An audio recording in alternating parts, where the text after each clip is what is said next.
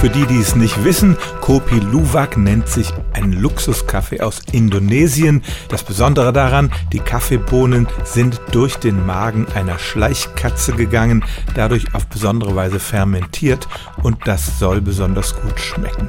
Ich habe das hier schon mal vor 14 Jahren erwähnt, eher als eine Kuriosität.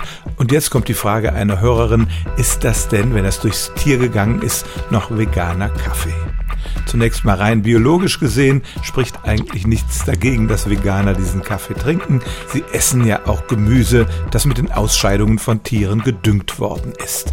Aber Veganer gucken ja nicht nur drauf, was im Essen drin ist, sondern auch, wie es entstanden ist. Und inzwischen ist es leider so, dass der größte Teil dieses Luxuskaffees nicht aus wild aufgesammelten Kaffeebohnen stammt, sondern auf Farmen erzeugt wird, wo diese Schleichkatzen auf engstem Raum leben und mit Kaffeebohnen zwangs gefüttert werden. Der Tick westlicher Kaffeegenießer hat also zu einer ziemlichen Tierquälerei geführt und deshalb sollten nicht nur Veganer lieber die Finger von diesem Kopi Luwak Kaffee lassen, wenn sie nicht genau wissen, unter welchen Bedingungen er produziert worden ist.